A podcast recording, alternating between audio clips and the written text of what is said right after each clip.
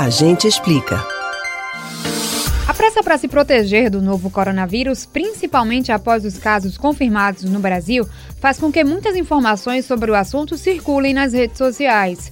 Mas é preciso ter cuidado antes de sair compartilhando tudo que você recebe sem checar se a informação é realmente verdadeira. Uma das notícias sobre o assunto é sobre o álcool em gel. Ele é realmente eficaz para matar o vírus? Segundo o Conselho Federal de Química, o uso de álcool gel para higiene das mãos como prevenção ao coronavírus é eficaz sim. E essa eficácia é boa para diminuir tanto a transmissão do coronavírus como de outras viroses respiratórias.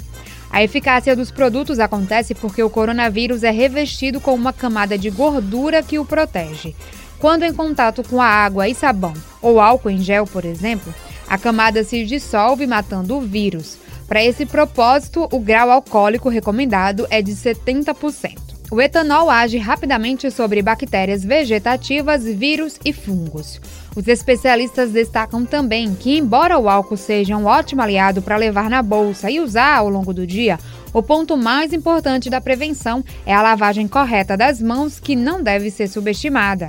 Para lavar a mão com água corrente e sabão, o procedimento é o seguinte: Ensaboe as mãos e esfregue as palmas entre si. Faça movimentos circulares com os dedos de uma mão na palma da outra.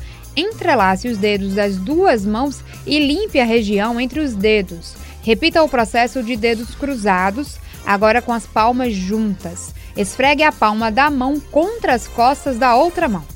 Para limpar as unhas e embaixo delas, imite a forma de uma concha com as mãos e faça movimentos verticais com uma mão contra a outra, juntando em sentido oposto.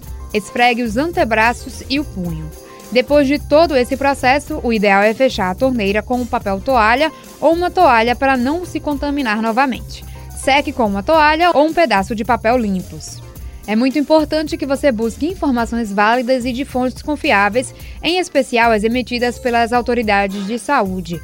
Porque tão importante quanto proteger a população no que diz respeito ao contágio do novo vírus é evitar o alarmismo e a viralização de conteúdos sem a devida verificação. Você pode ouvir novamente o conteúdo do Agente Explica no site da Rádio Jornal ou nos aplicativos de podcasts Spotify, Google e Apple Podcasts. Camila Brandão para o Rádio Livre.